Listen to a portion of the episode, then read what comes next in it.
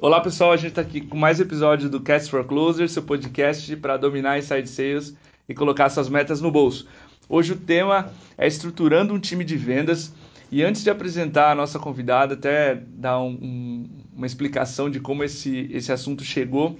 O episódio passado o Stefano comentou bastante sobre a Magali, que deu uma, uma consultoria para ele sobre esse time, né, estrutura, esse tema de estruturação do time de vendas, enfim, do processo da empresa como um todo. O episódio fez bastante sucesso, a Magali foi bastante procurada e a gente trouxe ela aqui, Magali Dressel, para falar sobre esse tema de estruturação de time de vendas. Ela hoje dá consultoria em vendas em todos os processos da empresa, ali de, de, da aquisição do lead até o customer success. E ela tem uma história muito legal nos meus pedidos também. Ela levou o time a quase 20 reps então, Maga, seja bem-vinda ao nosso episódio do Cast for Closers. Obrigada, obrigada. É, eu acho que é uma oportunidade, né, da gente estar tá aqui compartilhando conhecimento, que sim, eu tinha comentado sim. contigo, que é o mais importante hoje em dia, né? O conhecimento ele tá, todo mundo tem livre acesso a ele, mas trocar uma experiência e essa figurinha que a gente vai fazer agora e que a Midtime proporciona para as pessoas aí que estão ouvindo a gente, eu acho que é fundamental. Tá? Sim, muito obrigado de novo. Uhum. Uh, Maga, um dos primeiros erros que, que a gente vê que já vi várias pessoas comentando, é escalar o time de vendas antes do time de marketing. E aí a gente tem briga por leads, tem uma série de, de problemas assim. É, como é que a empresa pode determinar o volume de deals e a capacidade de um vendedor antes de pensar até na estruturação do time? Como é que a gente lida? Si, né? Isso. Uhum. Eu acho que antes mesmo de determinar o volume de leads por vendedor né, e a sua real performance, a empresa ela deve ter em mente que investir em marketing é fundamental. Sim, tá? sim. Mas o marketing tem que ser focado no ICP, tá? que é o perfil ideal da empresa. Tá? Por quê? Ah, porque não adianta a empresa conseguir um volume considerado excelente de leads uhum. se essa qualidade de lead eh, não estiver dentro do desejado. Tá? Então serão apenas e tão somente cold calls que o time vai fazer. Uhum, tá? Então eu tô, tem dinheiro na mesa, eu estou perdendo. Estou perdendo tempo. Tá? Então a empresa perde tempo, perde dinheiro e se afasta do próprio objetivo. O que, que é? Que, que é atingir o seu perfil ideal de cliente. Tá? Cliente esse cujo sistema foi realmente desenvolvido. Então vai lá. Eu fiz um sistema para quem calça 36, vai. Então 36 seria meu ICP. E a minha base de leads para atuação na área comercial eh, vai girar em torno, basicamente, de quem calça 41 e 33. Então, pô, vai dar um possível churn aí, com certeza. Sim. E uma alta incidência de solicitações para customização. Então, o cara tá buzinando ali um montão de coisa para ti e tu fica pensando, pô, para onde eu vou? Né? É, total. Então, isso aí vai sobrecarregar é, automaticamente aí o time de atendimento e pode deixar confuso o dev sobre as melhorias que ele vai ter que fazer para o sistema. Sim. Tá? Isso é uma coisa bem frequente. Tá? É, após esse direcionamento, para saber para onde eu vou, né? analisar o discurso, alinhar dentro da pipe do vendedor e acompanhar a performance de cada um. Tá? São os primeiros passos. Só depois, tá. com base na performance, né? na minha uhum. meta, para a atuação do vendedor. Então, a partir do momento que eu já tenho a ideia do ICP, né? do meu cliente perfil ideal, e eu começo a fazer o marketing direcionado para esses caras, o meu, meu, time comercial vai beber água limpa, né? Sim. Eu digo, vai beber água limpa, eu vou trabalhar só com o filé. Tá? Então, após esse processo, tem que prestar bastante atenção para a velocidade em que as leads passam nas fases do funil. Pô, se eu tenho o Ciclo. ICP, eu tenho é, exatamente, eu tenho que entender pô, o aproveitamento desse, desse cliente perfil ideal. Então, eu já uhum. vou olhar com outros olhos o funil. Né? Eu, vou ter, eu, vou procurar um aproveitamento máximo ali, porque eu sei que ali dentro tem uns caras que são meu perfil, meu perfil de cliente, né? Então, essas leads dentro do ICP da empresa, atenção ao fluxo, não deixar as leads estacionarem, né? Tem algumas pessoas que falam, ah, barrigou, calcificou, tá uhum. ali, né? Criando cabelo ali na, na, na pipe do vendedor. Então, assim, tem que ter um desapego. Né? Essas leads, elas têm que ter um deadline.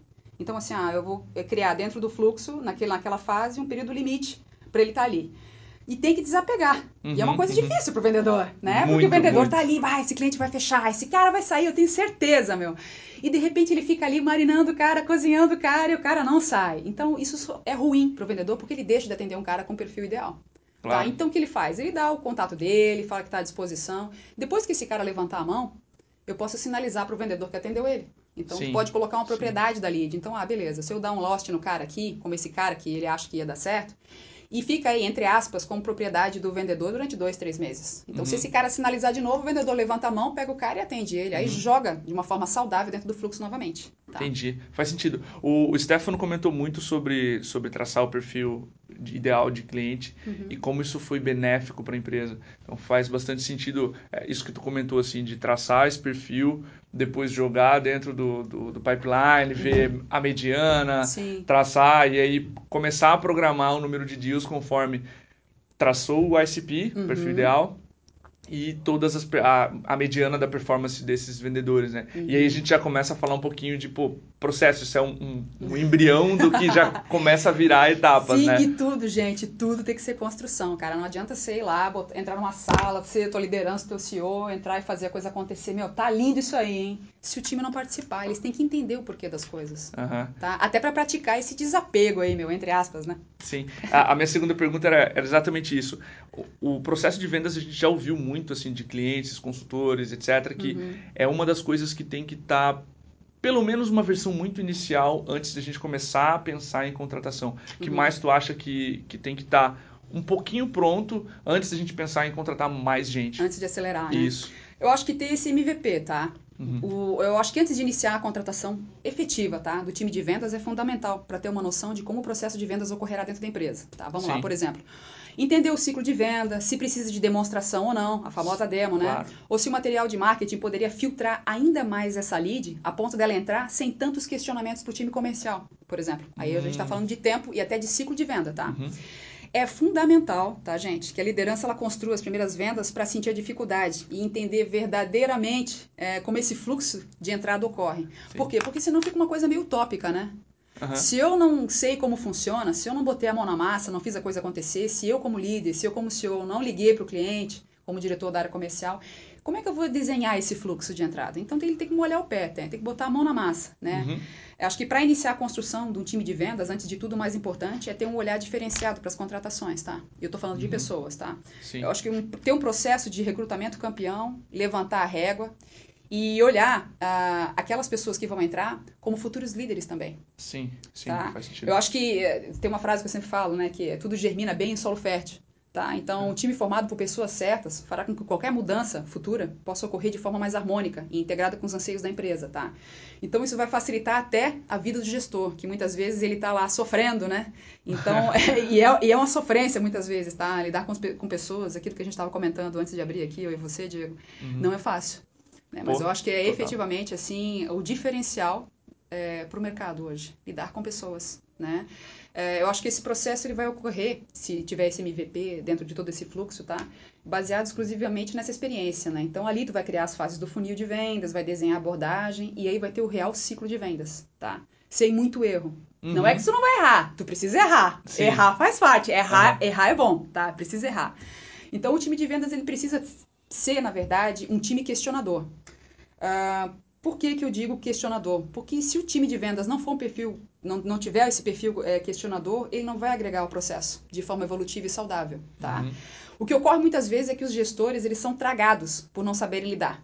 Sim. Tá? Pelo próprio time. É uma coisa louca, mas acontece muito, tá? E muitas vezes eles limitam certas participações e construções do próprio time comercial por essa ressalva, esse receio. Sim. Tá? Então, pela falha dele ou insegurança, em uma situação dessa, todos pedem porque, meu, sempre tem dinheiro na mesa e a liderança ela precisa reconhecer de uma forma muito tranquila que ela não sabe tudo e que o ah, crescimento claro. da empresa ela depende de todas as pessoas envolvidas. Então eu como gestor, eu como líder, eu como diretor, eu preciso entender que as pessoas que eu vou contratar precisam ser questionadoras. São eles que estão falando com o cliente, são eles que entendem o processo, uhum, entendeu? Uhum. Eles estão na linha de frente, meu. Óbvio, tá. Então tem que ser questionador. Agora, aguentar um time questionador, ali tu vai mostrar Sim. o líder que tu é. Sim. Entendeu? Então, na verdade, a liderança ela tá mais para servir. Né? Uhum. A gente está servindo o time ali trazendo novas ferramentas, orientando eles, até para eles entender o porquê dos questionamentos, tá? Quanta bola boa a respeito de melhorias na ferramenta a gente pode ter analisando um time, seja customer, comercial, né? Uhum. Então, isso eu acho que é fundamental. Legal. Tá? Tu comentou esse, esse olhar crítico sobre o processo de recrutamento e pensar em futuros líderes. Uhum. É, digamos, determinamos o volume de leads, aprendemos, fizemos esse MVP do processo, uhum. com, é, pensamos já nessas características e agora a gente vai contratar. Como é que a empresa decide, o pessoal que está ouvindo a gente, com diversos backgrounds diferentes, como é que a gente decide características ideais que eu quero no meu vendedor, baseado no, no na minha realidade, vamos dizer assim. Tem tantas diferenças. Nossa, isso é muito louco. Tem gente que fala, ah, é o mais analítico, tu fala, não, é o mais extrovertido. Uh -huh, então o pessoal uh -huh. pira ali com a Sim. ideia de, da característica ideal. É. Acho que, a, acho que a principal característica aí do, do, do, vendedor é que ele venda, né? Acho que é a maior preocupação. Mas tem toda essa questão de perfil vinculado com a cultura da empresa que é importante, tá? Eu acho essa uma excelente pergunta, tá? Acho que durante a minha vida eu já atuei em diversas frentes comerciais. De repente eu posso agregar um pouco aí para vocês, tá? Uhum. Desde construção de área, processo, time comercial, seja para empresas aí mais formais, tradicionais, multinacionais e até startups, tá? Eu acho que o que diferencia né, o, efetivamente no mercado não é o porte ou o produto que a empresa comercializa. Né? Eu acho que essa, o que diferencia são os integrantes do time e os líderes. Então, por isso que falar sobre perfil de contratação é tão importante. Tá? Ah, lembra quando eu disse que tudo germina em solo fértil uh -huh, antes? Uh -huh. é, então, acho que o líder ele deve traçar esse olhar diferenciado desde os primeiros contatos com os candidatos, entendeu? Ele está lá no recrutamento, ele tem que entender o perfil da empresa, tá? E já vai do insight dele, ele tem que ir com essa sacada para lá, tá? O que, que ela precisa, o que, que a empresa precisa, e principalmente com base no MVP dele, de vendas, que ele molhou a mão, molhou o pé, ele botou a mão na massa, uhum. ligou para o cliente lá, é, ele vai ter que estabelecer um perfil que se encaixa nesse processo que ele mesmo fez, que ele mesmo participou. Então, se ele é, participou junto com outra pessoa, né, molhando o pé lá, ele é o perfil mais analítico, e outra pessoa, uma outra pessoa é um perfil mais extrovertido, faz um teste AB, coloca umas pessoas desse perfil diferente, tá? Então, ah, será que alguém é mais analítico, alguém é mais paciente? É muito relativo, tá? Acho uhum. que alguns líderes acham, por exemplo, que uma startup, por ter um clima mais descontraído e informal, permite que eles possam ter uma abordagem é, informal também. Perfeito, concordo. Acho que a gente tem que ter uma pegada diferente. Isso aproxima o cliente da gente. Mas, muito embora uh, essa pegada seja informal, a gente tem que demonstrar que nós somos extremamente profissionais. Uhum. Eu acho que o mercado está carente disso, tá, Diego? Uhum. Hoje a gente tem uma pegada informal legal, cool, bacana. Né? Somos uma startup, ó, somos uma empresa tradicional com uma pegada mais aí, é, uma, uma, pegada diferenciada. Só que a gente precisa ser profissional. Né? Eu acho que é, esse profissionalismo, é, é ele independe do perfil da empresa. Então, se eu tenho vendedores uma pegada mais é, extrovertida, mais analítico, é, não importa. Eu acho que o importante é ser profissional e atender a demanda do cliente. Né? Então, sim, a, sim. às vezes a gente precisa é, a gente precisa de perfis diferentes numa empresa para se completar, porque muitas vezes um vendedor aprende com o outro. E isso é incrível, tá? Porque um agrega ao outro. Então, se eu tiver todo mundo igual, eu vou ter o mesmo perfil de atendimento. Agora, se eu tiver pessoas diferentes, meu, uh, aí tu faz a sim. coisa acontecer. Entendeu? Uhum. As pessoas precisam ter, ser diferentes, porque uma questiona uma forma, outra questiona outra. Entendeu? Então, assim, é, é, é, traçar o olhar para um perfil específico é, eu acho que pode trazer uma visão um pouco míope da operação. Então, uhum. se a gente conseguir é, é, aguentar o porradão depois, porque as pessoas são diferentes, então vou ter uma pessoa mais questionadora, um cara mais analítico, é uma reunião muito rica. Todos ganham. E Sim. principalmente a empresa. E sempre vai ter dinheiro na mesa para todos os perfis. Tá? Vai aí do, do jogo de cintura, né? Da, da liderança, de fazer essa gestão. Tá? E é extraordinário trabalhar com pessoas com perfis diferentes e é um grande desafio sempre para a gestão tá? Sim. Ter que servir para perfis diferentes. Ótimo. Uma curiosidade, é, a primeira vez que eu estava até comentando isso contigo, a primeira vez que te ouvi falar foi no Summit de 2015. É. E lá tu disse que todos os vendedores precisam, candidatos a, a vendedores, precisam passar por uma simulação. Uhum. É, eu achei interessante isso e quis trazer para cá.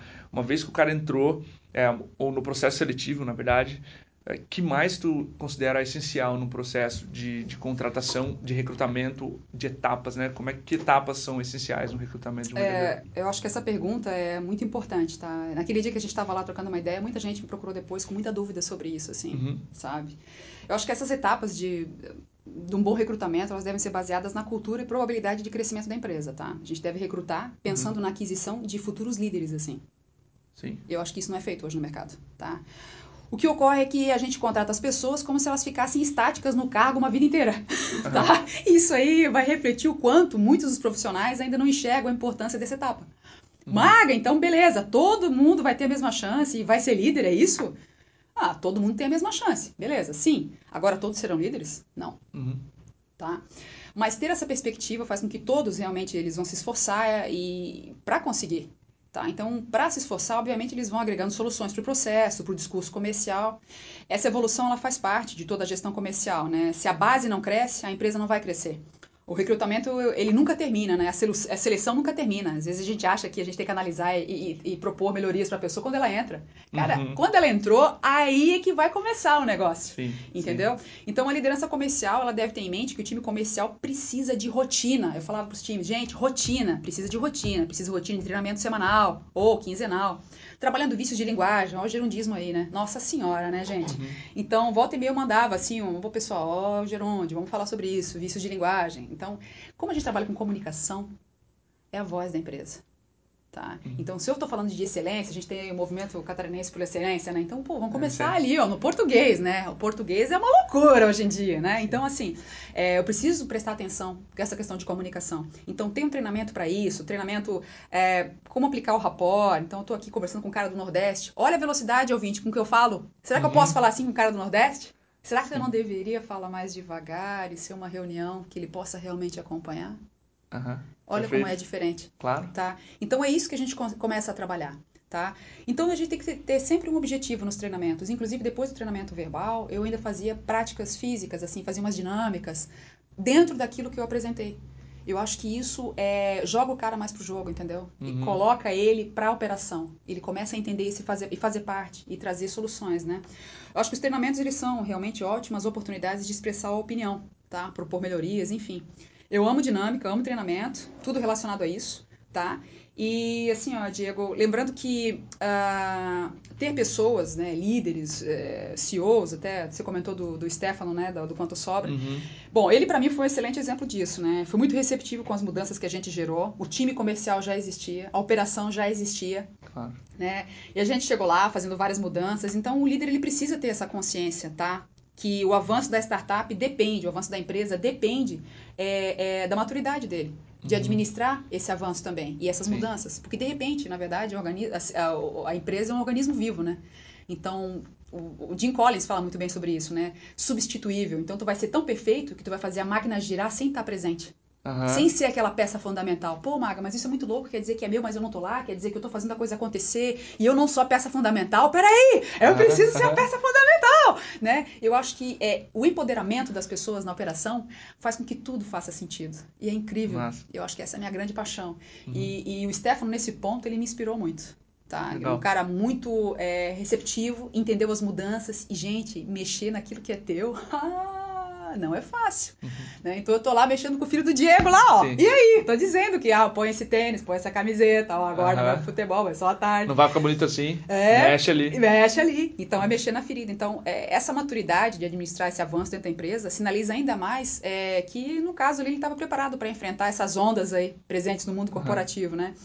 E hoje, é, as pessoas, elas, eu acredito que elas vão fazer a história delas assim, se reinventando.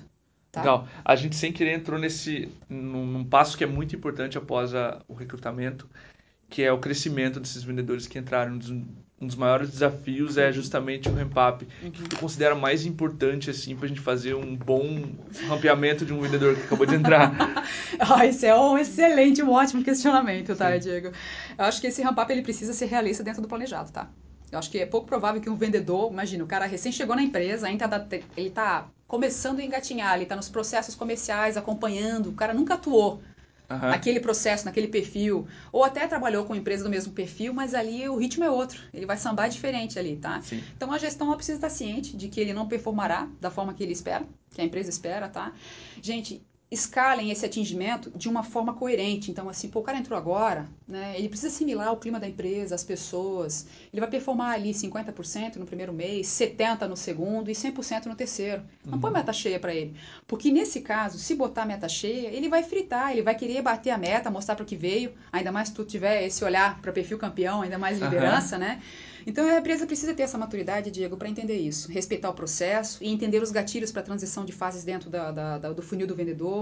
Ele tem que assimilar esse discurso, ter a noção da sua atuação tá? dentro da empresa e saber que ele faz a diferença. Só que antes ele precisa entender o processo. Espanar o cara para entrar né, é, e bater a meta não vai ajudar. Isso pode até aumentar o turnover da empresa, tá? Uhum. Porque eu entro, eu entro com uma ideia e não consigo executar isso. Né? Aquele plano brilhante que tu coloca lá, pô, o cara vai fazer isso, ele vai chegar no primeiro mês atingindo meta, né? Então o diretor já faz o planejamento, ah, os caras vão entrar em julho, então, olha, em agosto eles já vão bater meta, já setembro... triplica o MRR, já vai... Loucura, loucura! Isso é loucura, não. Uhum. Ele tem que ter maturidade de entender que tudo tem o seu tempo. Pô, o cara não teve um insight, não abriu empresa, não começou do, né, do nada, entendeu? Então ele precisa entender que as pessoas também precisam da velocidade.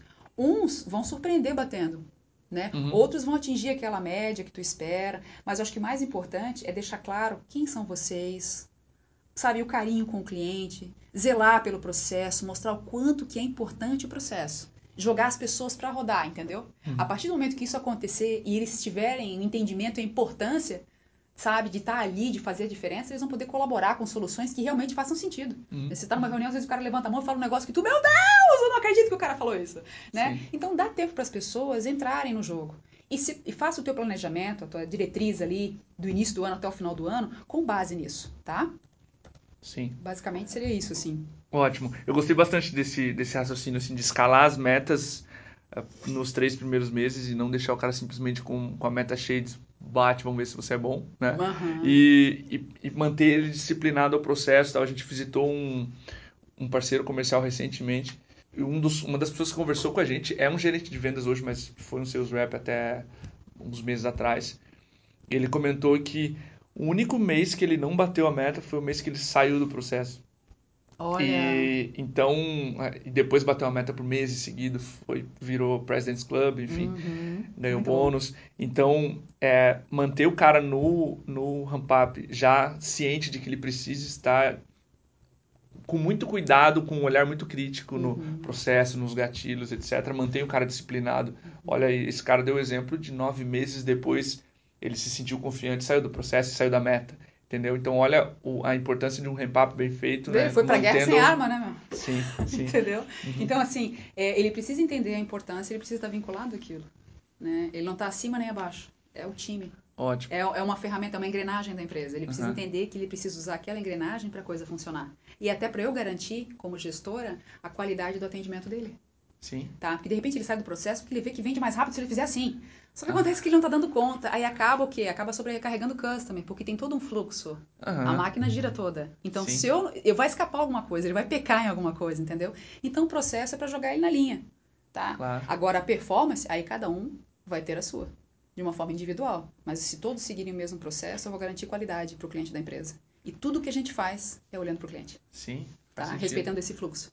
Né? Ótimo uma vez, ó, tu, uma vez o time tá montado, performando, a gente viu, pô, é, rampeado. Uhum.